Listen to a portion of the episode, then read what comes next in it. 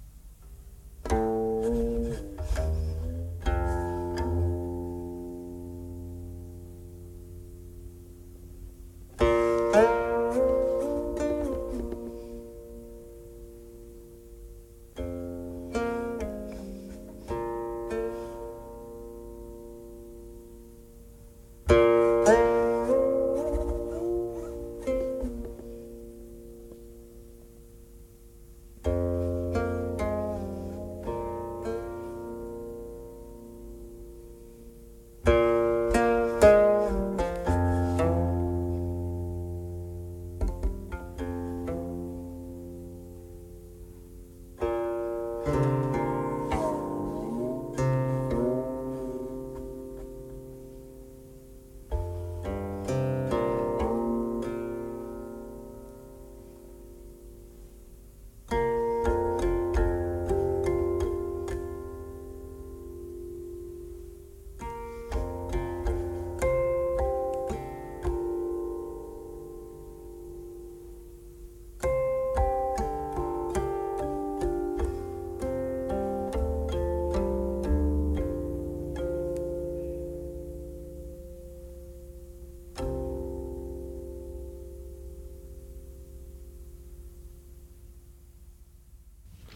古琴这件乐器啊，一直在发展。那除了挖掘过去的这些文献啊，有大量的还没有办法被大家听到的这些古谱之外呢，这些新的创作给古琴在当下找到了一些意义。当然，这些新的作品当中有一些是学术性的，有一些呢则是比较有趣的。像这次的雅集当中呢，吴文怡还选择了一些比较有趣的改编曲目，比如说《兰亭序》，其实就是一首流行歌曲，那么把它用古琴来演奏呢，其实是挺合适的。因为国风的这些歌曲啊，当你嫁接到古琴的时候，既有古琴的韵味，这本身带有一种非常强的一种古韵。与此同时呢，它也给本身演唱当中带来更多的比较夸张的音乐表达。这些音乐表达呢，又把古琴的特征加入到其中去，所以形成了一种非常奇妙的一种微妙的反差概念。那今天的节目最后呢，我想要推荐的这个作品呢，也是另外一个原创的方向。这个是李祥霆先生他所呃开创的，或者说他比较擅长的这样一个领域，就是即兴演奏。我记得曾经啊，在他的音乐会上呢，听到过他就是现场请朋友们呢，从某一个纸箱当中去抽出一些关键词，这个当中就有一些呃比较具体的和一些比较抽象的概念。他把这个不同的词儿呢，再给它嫁接起来，就临时的演奏一些作品。其实这个曲目是不是可以换别的名字啊？是不是可以脱离这些纸上面所写的关键词，都有可能。因为音乐本身是非常抽象的。但是有一点很奇妙的是，呃，李香亭先生的即兴演奏呢，总是能够以他熟练的这个技巧啊，找到音乐表达的一种合理性。这个即兴演奏的妙处不在于说是不是完全的扣题，而在于他的想象力与他的手上的技法能否在一个瞬间里面擦出火花来。今天节目最后要推荐的这首作品呢，是很有意思的一个曲子，是他根据唐诗的呃文案的意境来写作的这些作品。那么同时呢，他是一个人分饰两角，利用录音的技术自己演奏古琴，并且自己为自己。配上了箫的演奏，啊，显得非常的有这个技技术味道哈，技术的这种探索精神。这个曲子就叫做《卧看云起》，啊，本身这个词儿就非常的有意境。当然，更有意思的是，在这当中的音乐呢，是极为的自然流露。那这种自然的感觉，是古琴这件乐器，以及琴箫这种合奏的高雅的这种表达形式。非常非常契合的，所以呢，最后就拿这首曲子来作为今天的结尾。我们下期《B E Music r e 再见。